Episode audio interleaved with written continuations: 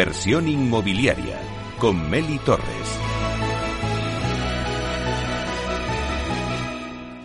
La entrevista. Bueno, pues hoy hablamos de Vivirla. Vivirla es una empresa especializada en el asesoramiento personal y profesionalizado de compra de vivienda, bien para uso propio o como inversión. Vivirla ofrece desde la búsqueda de la vivienda que estás buscando hasta la reforma e interiorismo para adaptarla a tus necesidades, pasando también por la asesoría en la financiación. Y hoy contamos en directo desde los estudios de Capital Radio. Estamos aquí con Ana Cano, que es Business Manager de la plataforma Vivirla. Vamos a darle la bienvenida. Buenos días, Ana. Hola, buenos días, Meli. Y, y, muchísimas gracias por invitarme. Te escucho asiduamente y me hace mucha ilusión estar aquí, la verdad. Pues nada, a nosotros también nos hace mucha ilusión que vengas aquí, eh, que estés en directo y que nos cuentes un poquito, pues, pues qué es vivirla, ¿no? Ana, sabemos que el proceso de encontrar la vivienda ideal pues puede ser estresante, puede ser agotador, porque bueno, son muchas informaciones las que ahora tenemos por, por todos los, pues las redes y por todos los medios. Mm. Eh, pero vosotros hacéis que algo, pues la búsqueda de esa, de esa vivienda que parece ser estresante y agotador, pues hacéis que sea algo emocionante y hasta, si me lo permites, divertido. Bueno, pues cuéntanos cómo ayuda a vivirla a hacer este proceso más llevadero al cliente. ¿Qué diferencia vivirla de una inmobiliaria convencional? Bueno, para empezar, nuestro cliente es el comprador, no el vendedor. ¿Vale? Además, nosotros no tenemos eh, una serie de viviendas en cartera que queramos eh, comercializar y, vender a toda costa, ¿no? Nosotros, como te he comentado, nuestro cliente es el comprador, eh, entendemos cuáles son sus necesidades, sus expectativas y nos ponemos a trabajar para encontrar lo que, lo que el cliente está buscando. Como bien has mencionado antes, ya sea para vivir eh, o como inversión. Dependiendo de si es para una cosa u otra, bueno, pues los criterios de búsqueda son diferentes. Cuando vamos buscando rentabilidad, eh, tenemos en cuenta unas cosas. Cuando vamos buscando eh, pues eh, un, un, hogar, ¿no? Tenemos en cuenta otras. Vale, entonces, ¿cómo ayuda vivirla a hacer eh, pues ese proceso que hemos dicho que era un poco costoso más llevadero al cliente, al comprador? A ver, pues mira, es muy fácil. Nosotros les cogemos de la mano desde el día que deciden eh, empezar a buscar hasta el día que entran por la puerta. Eh, ¿Cómo? Pues ayudándoles en la fase de búsqueda, encontrando los, el producto que pensamos que se puede amoldar más a, sus criterios de búsqueda, a su estilo de vida, sus necesidades o a la, a la rentabilidad que están buscando. Les ayudamos con la negociación del precio, eh, todo tema de eh, fiscalidad, eh, temas legales, contratos, arras, eh, organización de todo el papeleo para el notario, búsqueda de la financiación más conveniente. En el caso de que haga falta una reforma, proyecto y ejecución de esta reforma, si la vivienda es para rentabilidad, bueno, interiorismo también, como has comentado, si la vivienda es para rentabilidad, podemos buscar también eh, a los inquilinos, eh, gestionar los alquileres, mantenimiento, etcétera, o sea, todo, básicamente. ¿Cuándo nace este proyecto, Ana, y quiénes formáis el equipo? Bueno, eh, ¿cuándo nace este proyecto? Vivirla como tal nació hace un año, pero ha sido un proceso muy natural y somos una serie de profesionales que llevamos mucho tiempo haciendo esto. Te cuento, Vivirla forma parte del grupo Adapta Socios, que es un grupo de mm, una empresa de inversión inmobiliaria eh, que invierte tanto capital propio como de sus de sus socios y clientes y empezó a suceder que cada vez más veces estos eh, socios eh, nos pedían ayuda para buscar ya sea sus viviendas o para sus hijos o, para invertir eh, aquí en Madrid, porque muchos de, de estos socios no, no, residen aquí en Madrid, ni siquiera en España.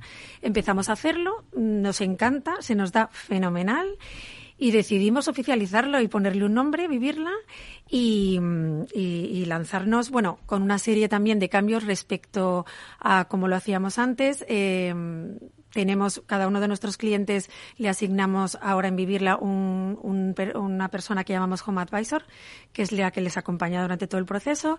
Creamos una aplicación, eh, Vivirla, desde la cual nuestros clientes pueden seguir eh, todo el proceso, pues desde la búsqueda, las viviendas que se han visitado, las que se han filtrado, eh, cómo sería el antes y el después de estas viviendas, cómo es el proceso de la obra. Ten en cuenta que, como te he comentado, eh, pues muchos de nuestros clientes no residen en, en Madrid y es una forma eh, estupenda de, de, estar en contacto continuo y de seguir el proceso en tiempo real en cualquier momento. O sea que, Ana, una persona que nos esté escuchando y diga, bueno, yo quiero buscar una casa eh, por el centro de Madrid, por la zona de, venga, ¿dónde estamos ahora mismo? Por la zona de Almagro. O sea, tan sencillo sería como ir a, vivirla y decir, oye, buscarme esta casa, que es una casa que se adecue a mis necesidades, ¿no? Y vosotros ya os encargáis qué servicios le ofrecéis y sobre todo em, si estos servicios supone que los clientes, en este caso, pues el comprador, como decías, que es vuestro cliente, acabe pagando más por su vivienda. Me encanta esa pregunta, porque es que es cierto que puedes pensar, oye, es que este servicio al final va a hacer que yo pague más, mm. eh, pero la realidad no es esa, lo tenemos comprobado. A ver, vamos por partes. Los servicios que ofrecemos, te he contado un poco. El equipo que antes has preguntado, ¿quiénes somos Vivirla? Pues somos un equipo pluridisciplinar de expertos en cada una de las de, la, de los campos que, que entran en juego a la hora de comprar una vivienda. Tenemos expertos en producto, tenemos una oficina técnica que lleva a cabo los proyectos y las obras, tenemos expertos eh, en, en, temas legales, gente que ha trabajado muchos años en bancos. Eh, toda esa gente se pone al servicio de, de nuestros clientes. Efectivamente, esto tiene un coste, pero eh, precisamente esta profesionalización y este y esta experiencia que tenemos eh, consigue que en muchas ocasiones o que en la mayoría de las ocasiones el cliente acabe ahorrando dinero ahorrando entre para que te hagas una idea entre un 5 y un 15% sin correr mucho ¿por qué? pues bueno porque nosotros eh, a la hora de negociar solemos conseguir unos precios muy convenientes o más convenientes que si una persona que no lo ha hecho tantas veces como nosotros se pone a negociar eh, hay un tema muy importante que es el de la financiación. Eh, siempre pongo el mismo ejemplo, pero es que es muy ilustrativo. Mira, en una hipoteca de 250.000 euros a 30 años, que no es nada eh, descabellado, la diferencia de cuota mensual entre una de una entidad y otra de otra puede ser de unos 115 euros. Esto a lo largo de la vida de la hipoteca supone, si no si no calculo mal, 41.400 euros. A mí me parece ya un buen ahorro ese. ¿Qué más? Importantísimo, una reforma. Todos yo creo que conocemos a alguien que se ha metido en una reforma de su casa y ha acabado, vamos, como el Rosario de la Aurora. Pues una reforma bien planificada, con un proyecto detrás en el que no se improvise, eh, pues se puede ahorrar en torno al 20% del coste de, de ejecución de la vivienda, por no hablar de si se nos retrasa tres meses y a la vez estamos pagando alquiler en otro lado, etcétera. Bueno, pues en ese sentido ahorramos siempre a nuestros clientes respecto a hacerlo eh, cada uno por su cuenta, ¿no? O sea, que no solamente conseguís ese ahorro, sino que encima conseguís las mejores condiciones de financiación, ¿no? Exactamente, trabajamos para, eh, para conseguir las mejores condiciones de financiación o las que mejor se adapten a cada uno de los mm, clientes y de sus, bueno, de, de, de sus necesidades, sí. Claro, y alguien que nos esté escuchando y que diga, bueno, pues, pero mm, ¿en qué áreas geográficas eh, vuestra actividad? ¿Dónde estáis presentes si alguien quiere eh, contratar vuestros servicios? Pues mira, eh, principalmente en Madrid. Centramos nuestra, mm, eh, nuestra actividad en Madrid y, bueno, zona centro, digamos, de, de España. Ahora, esto a día de hoy. Nuestra idea es ir creciendo, pero poco a poco. Ahora mismo el mercado de Madrid, bueno, eh, está pues muy activo. Mm, hay mucha gente que quiere invertir en Madrid porque es un valor muy seguro. Eh, mucha gente de fuera, mucha gente de otras provincias y la verdad es que tenemos mucho trabajo aquí y de momento nos centramos en, en Madrid. Claro, eh, eso que me decías, que hay mucha gente queriendo invertir ¿no? en Madrid, que es una de las plazas más importantes, pero ¿qué, ¿cuál es el perfil típico de un cliente de vivirla? De vivirla, bueno, pues es que cualquiera, tú puedes ser cliente nuestra cuando quieras, eh, cualquiera de nuestros oyentes, ya te digo, pues gente que busca su primera vivienda, gente que mm, quiere extranjeros que quieren invertir en Madrid. Eh, españoles no residentes que quieren comprar vivienda en Madrid. Eh, el presupuesto, además, es indiferente. Nosotros tratamos igual al que quiere gastarse 150.000 y al que tiene posibilidad de gastarse 2 millones. Nosotros trabajamos para todo el mundo y trabajamos por igual. Pero ahora, en concreto, el cliente, bueno, se dice mucho que, que, no necesita eh, pedir hipoteca porque en, durante los meses de la pandemia se ha ahorrado mucho y que ahora hay un ahorrador que quiere destinar ese mm, dinero a la vivienda porque siempre hemos dicho que el ladrillo pues es uno de los productos más rentables. Mm. Entonces, vosotros que estáis ahora palpando mucho el mercado, eh, ¿Es verdad que no se necesita ahora financiar o, o no, no, no podemos generalizar, pero ¿qué porcentaje hay de gente que no pide hipoteca? Pues te sorprendería que es un porcentaje bastante alto de ahorradores. Muchas veces eh, cuando nos encontramos con el caso de la gente que no necesita financiación es porque ciertamente tiene unos ahorros y normalmente esa gente busca una, una vivienda del precio que, del dinero que tiene ahorrado, etcétera, como inversión para rentabilidad. Normalmente para las viviendas, digamos, para los hogares, eh, de uso propio si seguimos recurriendo a financiación. Es cierto que cada vez yo creo que nos da un poquito más de miedo. Somos más sensatos. Al final es sensatez. Ha habido años, ya hace tiempo, casi se nos ha olvidado que era una locura eh, el, nivel al que nos endeudábamos e incluso lo que los, los bancos nos dejaban endeudarnos. Esto ha cambiado pero bueno, claro que se sigue recurriendo a la financiación, pero yo creo que de una manera un poco más sensata.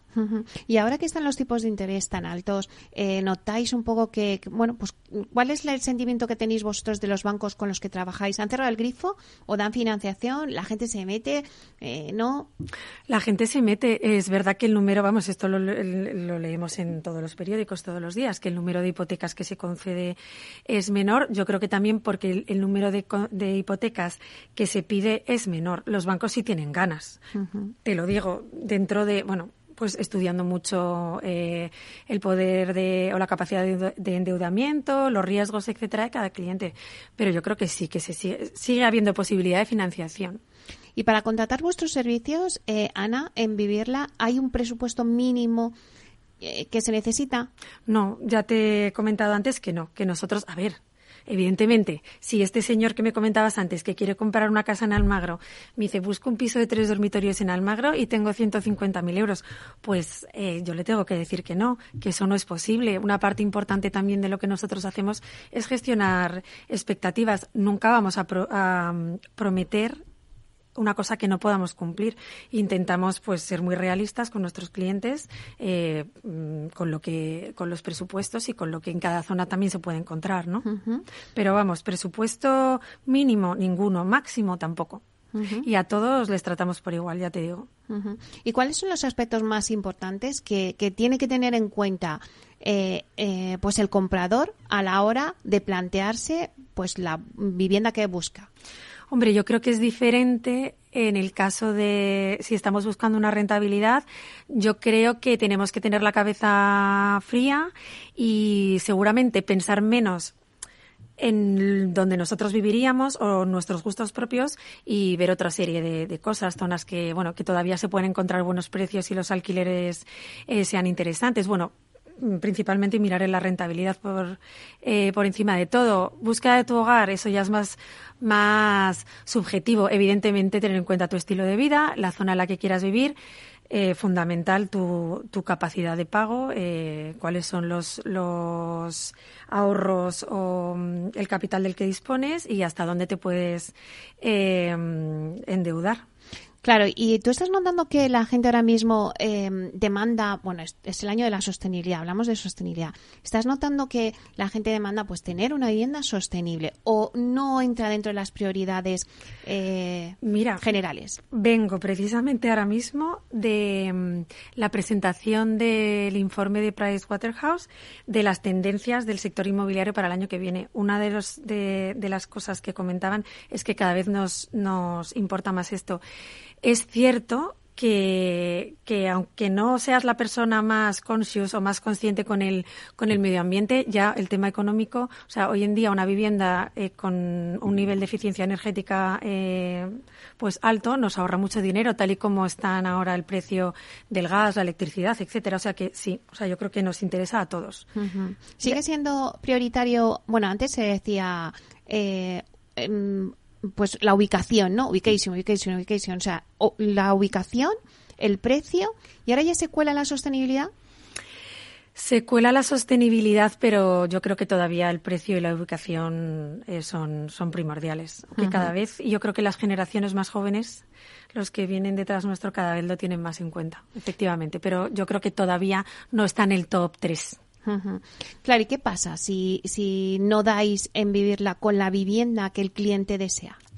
No nos ha pasado nunca y espero que no nos pase, la verdad. Como te digo, es una parte muy importante cuando conocemos a nuestros clientes y lo que están buscando, esa gestión de las expectativas. Cuando estamos buscando algo que es factible y acorde con el cliente, siempre damos con ello. Claro, hemos hecho esa diferencia que si buscas una vivienda para vivirla o buscas una vivienda como rentabilidad, ¿no? Para ponerla en el alquiler.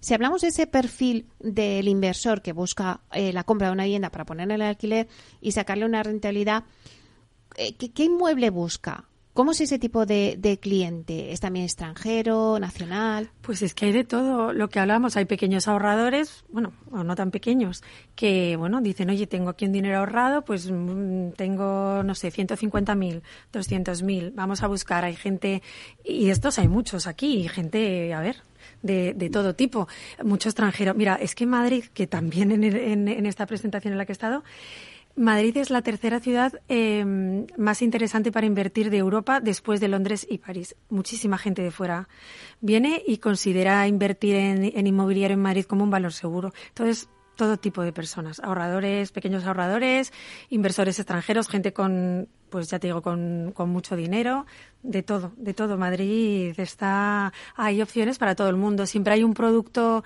bueno, esto ya está más que, que estudiado, pero bueno, siempre pues cuando hablamos de inversión hablamos mucho de viviendas de uno y dos dormitorios.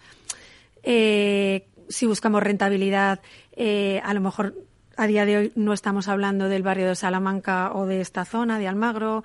Mm, mira, una de las rentabilidades más altas que ahora mismo en Madrid eh, podemos encontrar está en Villaverde, que la rentabilidad está en torno al 8, mm, que me parece algo muy interesante. Eh, mientras que la media en Madrid, que no es mala en absoluto, pues ronda el 5%. Eh, quizás en estas zonas algo menos.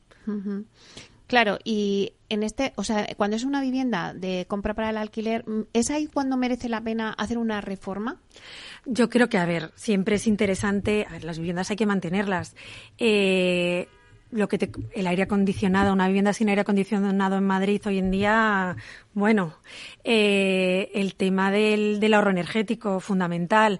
Y como todo, y a, mí me encanta el interiorismo, yo, yo soy de, de, origen de formación arquitecto, me encanta el diseño, el interiorismo y le doy mucha importancia a que me apetezca cocinar en esa cocina. Hay, hay tendencias de todo, yo no digo que vayas a estar cambiando los azulejos de la casa cada cuatro años, pero yo creo que sí que hay que tenerlas actualizadas y además no solo por, por el inquilino, sino también por el arrendador, porque te ahorras, o sea, una casa actualizada, con las instalaciones bien, en funcionamiento, pues te ahorras muchos quebraderos de cabeza, que si me ha salido una gotera, que si ahora no funciona esto, bueno, yo creo que las viviendas hay que mantenerlas y efectivamente merece la pena. Claro, pues ahora que estamos en el tema de las reformas, ¿qué debemos reformar en una vivienda? Lo primero que tenemos que hacer, ¿qué, qué reformarías? yo, yo, todo. No, yo que ya digo que soy una loca de eso, pues todo. Pero yo creo que es muy importante tema instalaciones. Hoy en día eh, unos buenos unos buenos aislamientos tanto acústicos como,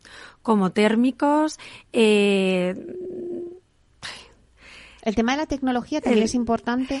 Mira, lo demanda mucha gente tener la wifi todo. Bueno, hombre, por supuesto, hay una serie de mínimos, ¿no? Pero yo creo que el tema de la domótica y tal es un valor añadido, pero no es algo que la gente va buscando si te lo encuentras bien, ¿no? Pero ya es un tema más de lo, de lo que te, entra por los ojos, de lo que vives día a día, de que sientas que es un espacio agradable, que, no sé, que te sientas a gusto allí. Y eso es eh, algo que todos valoramos, todo el mundo. Claro, pero no solamente eh, como, la compra de una vivienda como inversión, sino también para tu vida. No, no, por bueno, es que soy yo, por supuesto. Mm, eh, yo creo, eh, yo, vamos, es que es fundamental. Es el tiempo donde, o sea, es el lugar donde más tiempo pasamos, ¿no? A lo largo de nuestra vida, nuestra casa y la oficina, pero, pero también nuestra casa y es donde, bueno, yo qué sé, mm, celebramos los cumpleaños de nuestros hijos, las navidades, no sé. Yo creo que tiene que ser algo que en donde de verdad te sientas a gusto. Claro, y Ana, eh, vosotros que conocéis muy bien el mercado de, Madrid, alguien que nos esté escuchando, ¿hay oportunidades eh, para compra de vivienda ajustada a esas necesidades que tú decías ya hasta a tu presupuesto de 150.000 o de 250.000? ¿Hay oportunidades ahora mismo en el mercado de Madrid? Sí, sin duda te digo que sí. Mm, vamos, estamos trabajando con ellas todos los días.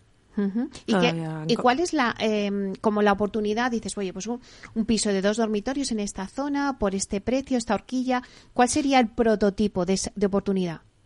Jo, es que muy difícil, sí, ya, ya. Es, difícil, es difícil. Depende. Yo creo que dentro de, de la M30 hay zonas que todavía no están demasiado saturadas, como puede ser Tetuán, que lo estoy diciendo ahora y yo creo que en unos años mm, va a estar al nivel, no te digo a lo mejor de Chamberí, pero que los precios van a subir. Hay mucho, hay mucha vivienda que tiene, bueno, que es de los años 2000, apartamentos de uno o dos dormitorios que todavía puedes encontrar buenos precios y los alquileres en la zona han subido bastante. Mm, se encuentran buenas oportunidades.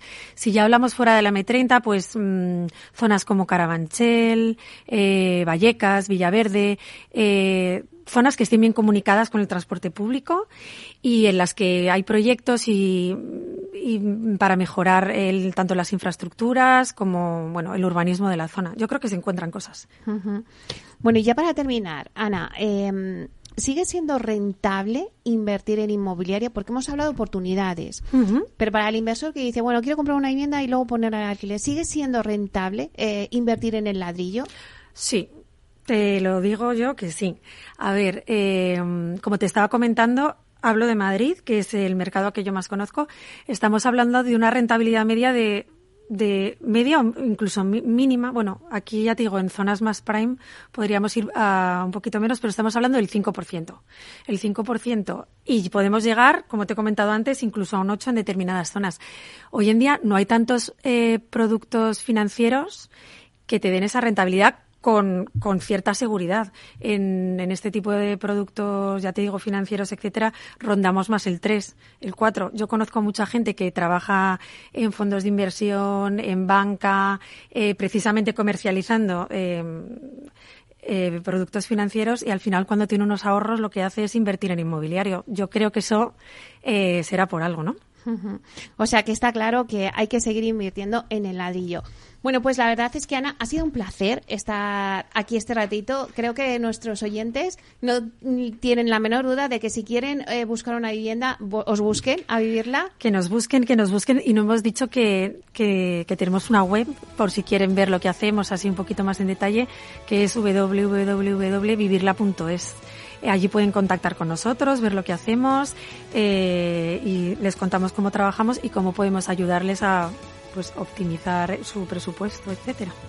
Muy bien, pues muchísimas gracias Ana Cano, Business Manager de la plataforma Vivirla. Un placer. Nada, el placer es mío. Muchísimas gracias, Meli.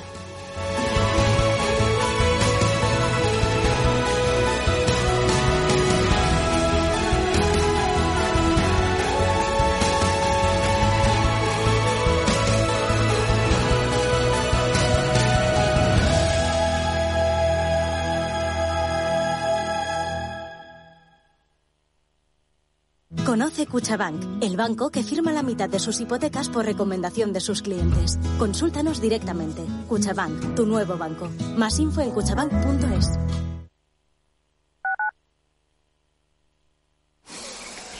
Ah, ¿Qué haces? ¿No lo notas? Desde que nos movemos de manera sostenible, Madrid tiene otro aire. A ver. Oye, pues sí. Gracias por moverte caminando, en bici, patinete y transporte público. Gracias a ti. Madrid respira. Ayuntamiento de Madrid. En la Comunidad de Madrid tenemos un compromiso. Erradicar la violencia contra la mujer. Servicios de atención psicológica, profesionales de asistencia jurídica, recursos de atención social, atención a los menores, forman una amplia red de recursos con la que contamos para atender a todas las mujeres que sufren violencia. Pacto de Estado contra la Violencia de Género. Ministerio de Igualdad, Comunidad de Madrid. Para profesionales en edad de crecer, Capital Radio.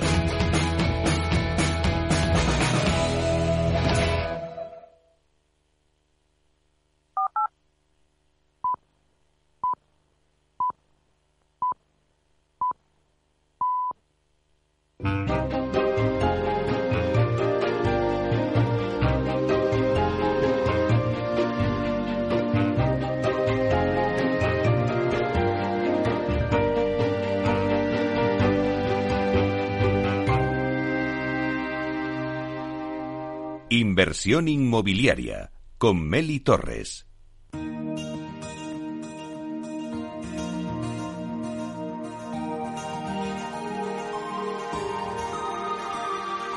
En nuestra sección La Vía Sostenible con Vía Ágora, os contamos la transformación de la vivienda del futuro enfocada en una construcción sostenible como pilar principal.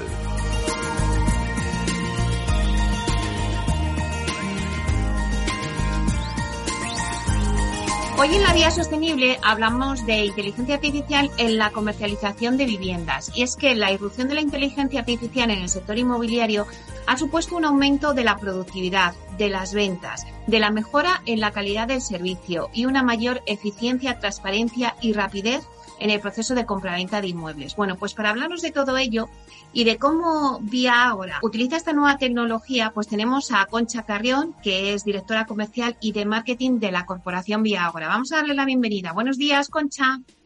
Buenos días, Meli, un placer. Bueno, ¿cómo enfoca el departamento comercial de Vía Ahora el uso de la inteligencia artificial en su día a día?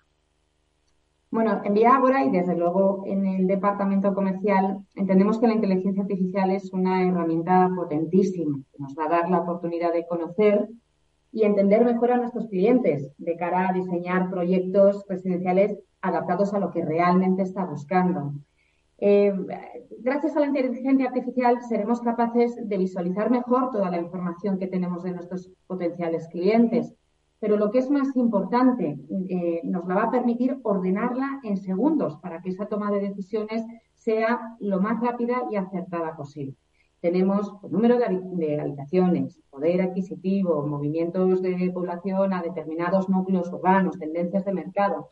Al final tenemos muchísimos datos de muchos registros que con un análisis atávico pueden llevar días de estudios, eh, días de estudio para llegar a conclusiones ciertas. Y con, y con la inteligencia artificial lo que hacemos es reducir drásticamente esos tiempos.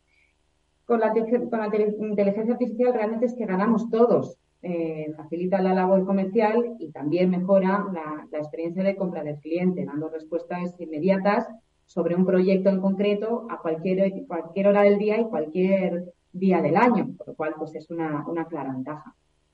Claro, ahí está, la rapidez. ¿Y qué aporta para el cliente el uso de esta nueva tecnología? Pues a ver, la inteligencia tiene muchísimos beneficios para, para el cliente.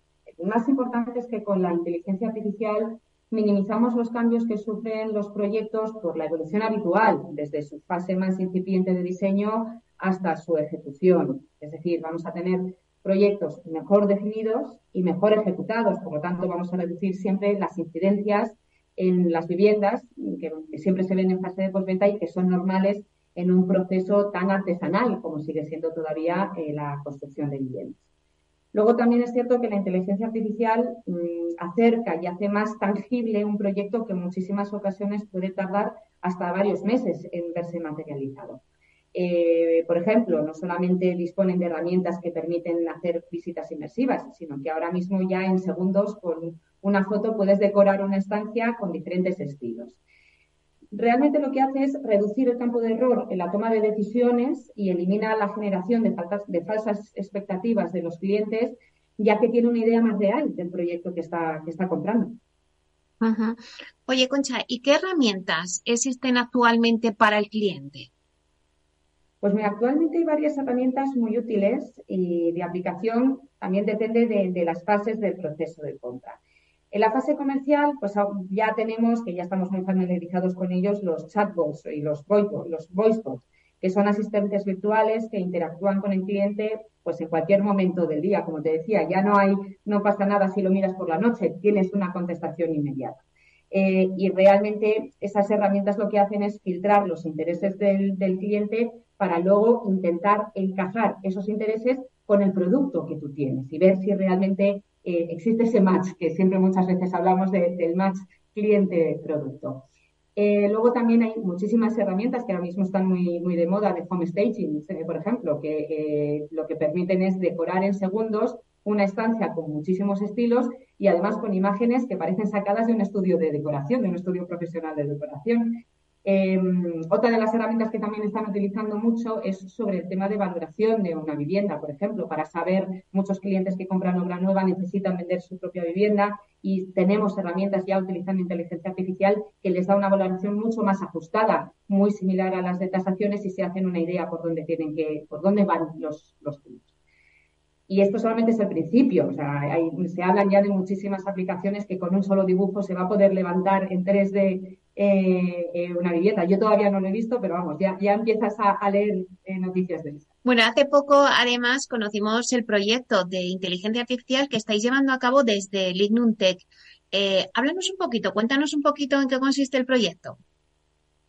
Pues bueno, como ya sabes, Linuntec es la empresa de industrialización de sistemas constructivos con estructura de madera y ha puesto en marcha el desarrollo de un proyecto de, arquitectura generativa. Aunque todavía estamos en fase inicial, esta herramienta será capaz de encajar de la forma más óptima las piezas de acabado de una fachada industrializada. Pero realmente aquí el, paso de lo diferencial y el paso de gigante que ofrece este desarrollo es que el trabajo que ejecutan dos técnicos en 160 horas de trabajo se puede realizar en segundos. Y también es muy importante señalar que esto no quiere decir ni muchísimo menos que la inteligencia artificial quite trabajo, sino que va a permitir que estos dos técnicos puedan utilizar mucho mejor su tiempo y ser más productivos en áreas donde la empresa también les necesita. Bueno, y por último, eh, Concha, ¿cómo ve Vía Agora el futuro del sector con la inteligencia artificial? Que es algo que ahora, bueno, pues se pone mucho en duda de, bueno, lo que acabas de decir, ¿no? De que si se van a quitar puestos de trabajo, se van a sustituir. Eh, ¿Cómo ve Vía Agora el futuro? Bueno, lo primero de todo es que los, puestos de trabajo van a, transformarse, como se va a transformar realmente nuestro mundo y se va a transformar nuestro sector. Eh, la, fuerza humana, nuestro capital humano no se va a perder, porque al final siempre vamos a necesitar a nuestra fuerza de ventas con ese trato personal, con, ese trato empático que al final la inteligencia artificial no le va a dar. ¿vale? Entonces, eh, estamos empezando un camino que, como te decía, va a transformar el mundo y, por supuesto, también este sector. Eh, y ni siquiera somos capaces de dimensionar hasta dónde va a llegar, pero lo que sí que tenemos claro porque ya lo estamos viendo, es que la inteligencia artificial va a mejorar nuestra productividad, nos va a, ofrecer soluciones más eficientes, realmente va a mejorar la calidad de nuestro trabajo y realmente de nuestro día a día. Así que eh, vemos un futuro prometedor. Bueno, pues muchísimas gracias, Concha Carrión, que es directora comercial y de marketing de la corporación Vía Agora, por estar aquí con nosotros y contarnos, bueno, pues la inteligencia artificial en la comercialización de las viviendas. Un placer. Igualmente, Mel. Hasta pronto. Adiós.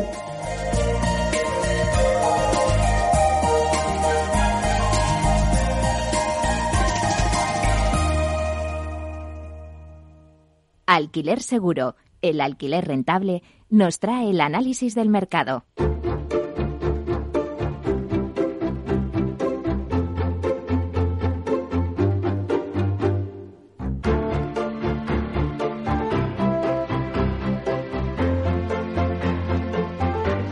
Bueno, pues ahora entramos en nuestro análisis y vamos a hablar sobre el alquiler. ¿Y con quién mejor lo podemos hacer que con Antonio Carroza, que es presidente de Alquiler Seguro? Vamos a darle la bienvenida. Buenos días, Antonio. Buenos días, Meli. Bueno, mucho que analizar, porque a ver, Antonio, tenemos nuevo Ministerio de Vivienda, una nueva ministra de Vivienda y Agenda Urbana. ¿Y qué pensáis vosotros que, que va a hacer esta ministra? ¿Qué va a heredar de la situación que tenemos? En primer lugar, tenemos que plantearnos que el Ministerio, como ya surgió en la antigua etapa, nace sin responsabilidades, ¿no? Puesto que realmente en materia de vivienda las transferencias eh, de competencia están en las comunidades autónomas y en los ayuntamientos, con lo cual nos vamos a encontrar con, un ministerio con muy poquita capacidad de actuación. Desafortunadamente, además, nos encontramos con que eh, la ley de vivienda eh, está lastrando muchísimo al sector con lo cual, lo que, lo que va a heredar precisamente es poder resolver eh, los efectos que la ley de vivienda está, está planteando y, ponerla en marcha si es capaz de ponerla en marcha, ¿no? porque nos encontramos con que los propios técnicos de la Administración ven la imposibilidad de poder eh, ejecutar una ley de vivienda que ya nace de inicio tarada. Claro, eso es todo lo que hereda, pero eh, ¿qué le pide el sector al, al nuevo ministerio? Eh, lo hemos hablado muchas veces, Antonio. El sector eh, pues le pide adaptar la normativa a lo que necesita el mercado. Cambios en la ley de vivienda y del suelo, mayor seguridad jurídica, que hemos hablado contigo muchas veces, aumentar la oferta, oferta asequible, oferta protegida, eh, también reducir los tiempos eh, en toda la generación de suelo finalista para no tener esos cuellos de botella, ¿no? Que limitan esa oferta. Agilidad, ¿no? En la tramitación de los informes sectoriales, que tanto también se ha peleado. Bueno, al final, eh, vosotros siempre decís que es urgente una digitalización de todos los trámites, eh, la colaboración público-privada, ¿no? También, que es otro de los puntos que también, eh, pues lo habéis dicho todos para permitir, pues el acceso a la vivienda, el acceso también al alquiler, eh, con este plan de, el plan Vive, ¿no? Que se ha puesto ahora mismo en la Comunidad de Madrid, que ha sido un éxito, que otras comunidades, pues, pues bueno, se han quedado desiertos en Andalucía, eh, bueno, dar paso a la industrialización para agilizar. ¿Qué se le pide? ¿Qué, qué le pedís vosotros? Al... Fíjate qué carta de los Reyes Magos, ¿no? Has elaborado en un momentito. eh, ya me lo sé de memoria. ahora que ya llegan las Navidades y que tenemos que, eh, que, que, empezar a hacer nuestra carta de los Reyes Magos, tú, tú lo has definido muy bien. Yo voy a pedir solo una cosa, eh, que es lo que me piden mis, mis 21.000 propietarios, pero sobre todo mis 21.000 eh, familias inquilinas, y es que nos escuchen es que, que ojalá y, y, la, y la creación de este nuevo ministerio o este ministerio de vivienda eh, implique que la administración empiece a escuchar al sector y empiece a escuchar al ciudadano porque no se puede seguir legislando de espalda de, eh, espalda a las necesidades del mercado. Eh, esta ley de vivienda que nosotros tan crítico hemos sido con ella es, una, es un claro ejemplo de cómo legislar sin eh, sin mirar las necesidades, de, ya no te digo del sector, sin ver las necesidades del usuario. Es una ley de vivienda que pretende arreglar un problema en el alquiler y que está dejando en la calle a muchos inquilinos. Entonces, eh, en esa lista tan extensa que tú has planteado de, de, peticiones, yo me quedaría con la posibilidad de que nos escuchen y que, y que bueno, sea sensible a esas necesidades que tanto inquilinos como propietarios arrendadores particulares e incluso inversores tienen para poder aportar al mercado. Claro, que es que se les ha ahuyentado y ahora pues es difícil, ¿no? Conseguir que se ponga esa oferta para que haya, eh, porque los precios se regulen, porque fundamentalmente, eh, contigo lo habla muchas veces, ¿no? Fundamentalmente para que los precios se regulen y el mercado se regule, pues lo que hay que hacer es aumentar la oferta. Fundamental, y esto, esto lo sabemos todos, y los políticos también, que la mejor manera de, de, regular o de controlar los precios es aumentar la oferta, aumentar significativamente la oferta. Eh, y para aumentar la oferta necesitamos que tanto los actores que llevan años eh, siendo los propietarios arrendadores, que son los particulares, que son las familias ahorradoras, tengan confianza, pero también que los inversores, tanto nacionales como extranjeros, institucionales o particulares, vean que hay una seguridad jurídica y sobre todo hay una apuesta clara por poder. Claro, al final lo podemos resumir que hay poca oferta, precios altos, incertidumbre y espantada de inversores, ¿no? Con la ley de vivienda. Eh, este nombramiento, eh, ¿qué supone? Mm, Antonio, ¿es un cambio de caras para impulsar la política de vivienda que se lleva aplicando durante todo este año? No sé, ¿le hemos perdido? Justo le hemos perdido ahora, ¿no? Bueno, es que eh, Antonio Carroza estaba justo en una en una reunión y ha salido para hacernos este análisis y eh, vamos a intentar localizarle.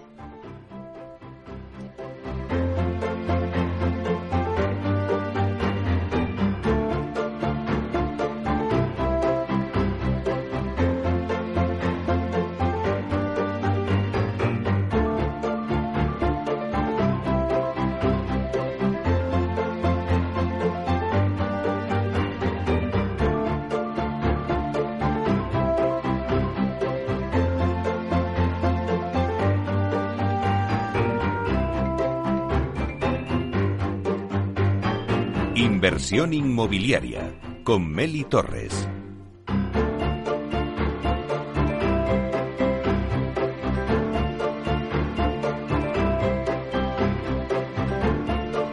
Bueno, pues ya te tenemos de nuevo, Antonio, que el, directo se nos ha ido de las líneas, ¿no? Exactamente, parece que se había cortado la línea. Bueno, yo te estaba diciendo que, por resumir, eh, bueno, pues al final tenemos poca oferta, precios altos, incertidumbre y espantada de inversores. Lo que te preguntaba es que si este nombramiento ¿no? de esta nueva ministra, Isabel Rodríguez, es un cambio de caras para impulsar la misma política de vivienda que se está llevando a cabo en este último año. Deseamos que no, deseamos que, que, esta nueva ministra venga con, con energía, con nuevas ganas y que con las pocas posibilidades que un ministerio donde tiene poca competencia, como es el Ministerio de Vivienda, eh, eh, las utilice para escuchar al sector y en el ámbito del alquiler eh, para hacer que emerja nueva oferta de calidad y que por lo tanto los precios puedan adaptarse a las economías familiares. Estamos deseando que pasen estos 100 primeros días de gobierno, ¿verdad?, para poder evaluar un poco cuáles son las acciones que va a tomar eh, la nueva ministra y, sobre todo eso, un deseo que, escuche al sector, que escuche a los actores, incluidos propietarios, y que aliente la inversión para que salga nueva oferta. Oye, eh, Antonio, también habíais dado eh, una, un, informe donde decíais que Alquiler Seguro eh, pues alertaba un poco de, que los malos resultados en España se iban a trasladar a Portugal con su nueva ley de vivienda. Vosotros también estáis en el mercado de alquiler allí en Portugal. Bueno, pues haznos esa comparativa. Estamos viviendo situaciones un poco paradójicas, ¿no? Porque venimos de cómo eh, ejemplos de restricciones de precios como el de Cataluña hizo que se, que, se hundiera el mercado del alquiler con una reducción de la oferta de más del 30%. Eh, también lo vivimos en París y lo vivimos en Berlín, ¿vale? Con las restricciones de precios. Y, bueno, pues eh, hemos vivido los primeros efectos de la ley de vivienda en, en, España con desaparición de, actores inmobiliarios en cuanto a que mm, falta profesionalización y están reduciéndose la oferta porque muchísimos propietarios están dedicando los pisos al turístico, al temporal, para poder evitar las consecuencias de la limitación de precios. Y en, Portugal acaban de promulgar una ley que bueno va por la senda populista de restringir los precios y limitar eh, muchísimo la, la, voluntad de las partes. En ese, en ese sentido, eh, auguramos que los resultados serán los mismos, ¿no? Porque si hacemos siempre las mismas cosas, vamos a tener siempre los mismos resultados. Desafortunadamente una situación en la cual eh, falta también muchísima oferta y encima hay muchísima brecha entre, entre sueldos y renta. Y este tipo de medidas restrictivas que expulsa inversores y desalienta a familias ahorradoras a poner su vivienda en alquiler, lo que provoca es un aumento de precio encubierta. Claro, al final estas leyes no eh, van en contra de las clases medias, propietarios particulares e inquilinos que al final ven restringido su acceso a la vivienda. Eso es al final eh, pues las consecuencias. Por supuesto, no es lo, ni lo anunciado ni lo perseguido, pero es el efecto. El efecto claro, como pasó en Cataluña, donde los perjudicados son las rentas medias que no tienen acceso a una vivienda digna.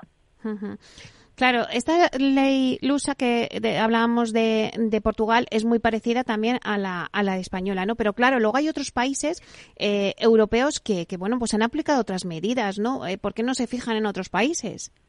Bueno, al final, eh, en, el sector eh, del alquiler eh, tenemos claros todos los actores que lo mejor es que haya una oferta de calidad y suficiente para cubrir las necesidades de las familias y que esa oferta, conforme más, más, nutrida sea, va a hacer que bajen los precios. Y tenemos ejemplos claros en Sydney y en otros países europeos y, y americanos donde y en América también, donde fomentar la oferta eh, fomentar la colaboración público-privada eh, a nivel fiscal eh, genera un aumento de la oferta significativa y, por lo tanto, redunda en, mejores precios. Pero también hay que tener en cuenta que el principal problema del acceso a la vivienda en España ya no solamente es el precio de la vivienda, ¿vale? Es el precario mercado laboral que tenemos que afecta sobre todo a, los jóvenes.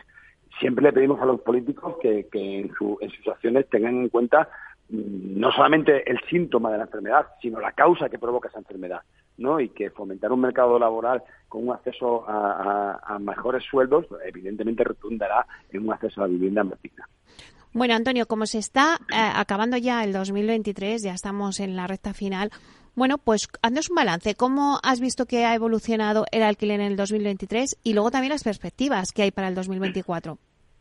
Este 2023 ha estado marcado, primero, por la restricción de, la actualización de las rentas, que seguimos sufriendo los gestores de alquiler, porque vemos como los propietarios, las familias ahorradoras ven reducidas sus rentas y que pueden destinar menos menos recursos a mantener y actualizar las viviendas, con lo cual la, la, limitación de la actualización de la renta sigue perjudicando al inquilino que encuentra que su vivienda envejece y no, se actualiza en condiciones y viene muy marcado evidentemente por la promulgación de la ley de vivienda que asustó a los inversores y desincentivó muchísimo la inversión en España y muchísimas operaciones que se han caído precisamente por la promulgación de la ley de vivienda.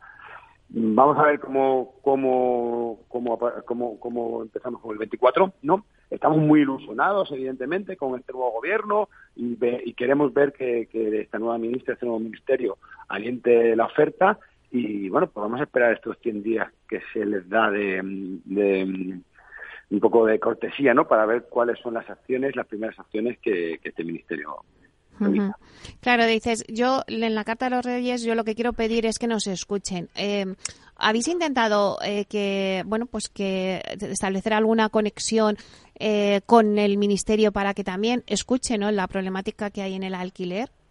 Bueno, vamos a empezar. ¿Hay hilo de comunicación?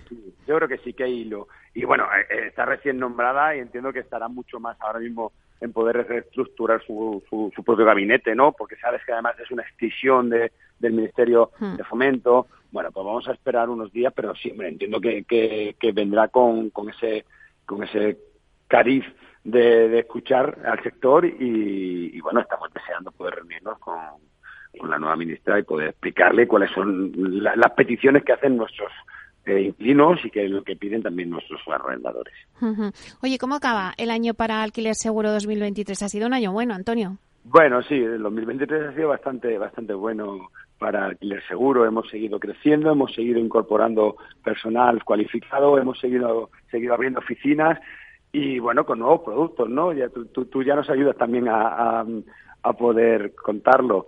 Estamos con el adelanto de renta a nuestros propietarios, estamos con bueno con el préstamo a inquilinos para poder sufragar eh, una renta al año en momentos determinados y, seguimos seguimos incorporando servicios transversales y seguimos dando servicio a nuestros inquilinos y a nuestros propietarios. Sí, que bueno, muchas veces eh, Alquiler Seguro había puesto el foco, ¿no? En el propietario, pero ahora también lo ha puesto en el, en el, en el cliente, en el inquilino, ¿no? Eh, viendo que, el inquilino es uno de nuestros principales clientes. Llevamos años. Ay, creo que se nos ha vuelto a cortar. No está en un sitio muy estable. Eh, Antonio, en este momento. Bueno, eh, no sé si le vamos a poder recuperar. Bueno, nos estaba hablando de lo bien que ha ido el año para alquiler seguro, también de, de cómo ha evolucionado ¿no? el mercado de alquiler en, el, en este 2023 que tienen confianza en el nuevo Ministerio de Vivienda, que les escuche, que es una de las peticiones que hacen, ¿no? que les escuche eh, para poner más oferta en el mercado, que es la única manera de regular los precios en el alquiler, y que estas leyes restrictivas, eh, pues bueno, con las limitaciones de, de precios, con la ley de la vivienda, pues al final no lleva nada bueno, porque al final pues eso se traslada en que los inversores pues eh, bueno huyen un poco y, se quedan parados pues muchos particulares que no quieren sacar su producto no ante esto. Y al final son leyes que también se trasladan y que ya pues eh, en, en, Portugal nos ponía el caso de también con su nueva ley de vivienda pues van a ver un poco eh, pues los malos resultados que, que está pasando en España Creo que ya le tenemos de nuevo. Antonio. Problemas del directo. Oye, qué difícil. Me está costando hablar hoy contigo, madre mía. bueno, pues todavía nos quedan un par de minutitos, así que sí que me gustaría. Te has quedado contándonos un poquito eh, vuestra perspectiva para el 2024. sí, te decía que, estamos ilusionados con este 2024. Eh, tenemos previsto abrir más de 20 oficinas en España en los próximos meses, seguir ampliando nuestra cobertura que ya es nacional, seguiremos creciendo en Portugal, pero sobre todo seguiremos ampliando nuestra gama de servicios a nuestros inquilinos a través del servicio de atención al inquilino y por, y por supuesto dando garantías a nuestros propietarios. Ilusionados con el proyecto de adelanto de rentas eh, que pusimos en marcha en el 23 y que este 24 va, va, a experimentar grandes crecimientos y, bueno, pues con todos los servicios transversales que estamos ofreciendo desde el asesoramiento energético con nuestra comercializadora Synergy, a, evidentemente seguimos con, con comercialización de seguros, financiaciones, con lo cual, bueno, pues estamos eh, ilusionados con este 24 y con muchas ganas de seguir creciendo. Bueno, pues eh, al final hemos visto que el alquiler es la niña bonita del mercado, es el producto estrella, así que que siga así en el 2024, que se arreglen las cosas y que, bueno, pues haya oferta, que es lo principal, y para que los precios se regulen y todos puedan tener una vivienda digna, ¿no? Que es de lo que se trata, ¿no? Fundamental, fundamental, que aumente la oferta, que podamos atraer a inversores tanto nacionales como, como extranjeros al mercado del alquiler y que bueno sigan surgiendo colaboraciones público-privadas para, para emerger esta oferta.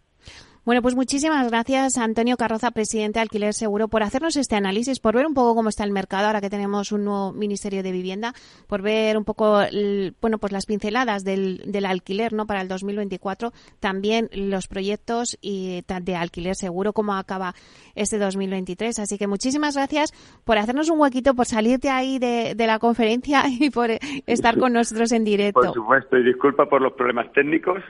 Bueno, pero son cosas del directo. Eso es normal, cosas del directo. Porque todo es verdad. Muchas gracias, Antonio. Un beso. Muchas gracias.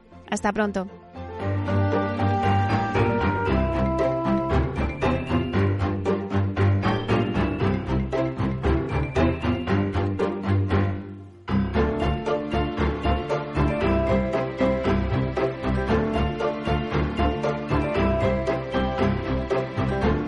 Bueno, pues ahora a las 12, de 12 a 1, tenemos nuestro debate de. Vamos a centrarlo en industrialización. Vamos a tener con nosotros la empresa Grato y tenemos con nosotros pues a, Vicente García, que es el director general de Grato, y a Juanma Rambos, que es director comercial de Grato.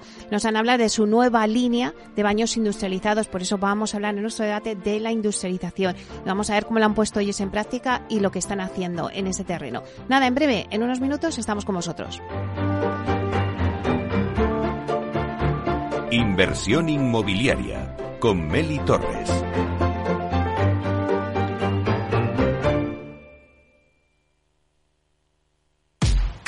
En abril, aguas Novi.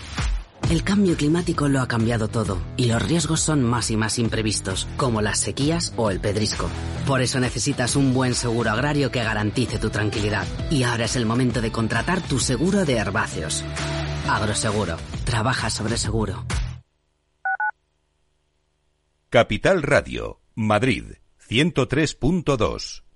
Disfruta de la mejor cocina gallega en Montes de Galicia. Todo un clásico moderno en el barrio de Salamanca. Disfruta de la variada dieta atlántica, de las mejores carnes y pescados tratados con respeto y transparencia y regados con una de las mejores bodegas de la zona. En grupo, en familia o en pareja, Montes de Galicia te ofrece el espacio perfecto en cada ocasión.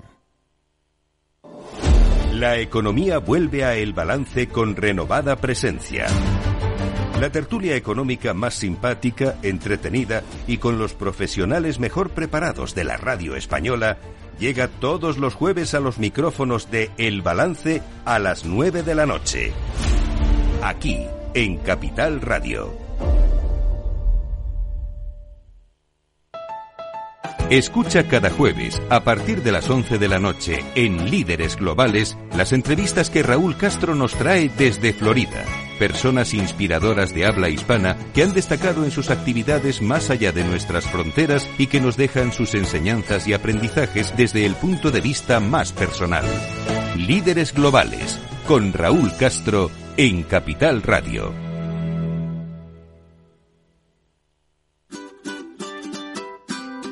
Mesa y Descanso es el programa donde Mar Romero te acerca cada fin de semana los mejores productos, te invita a disfrutar de los buenos vinos de cada denominación de origen y a conocer restaurantes y lugares de ocio con un encanto especial. Mesa y Descanso, los domingos a las 13 horas, aquí en Capital Radio. 10 años contigo, Capital Radio.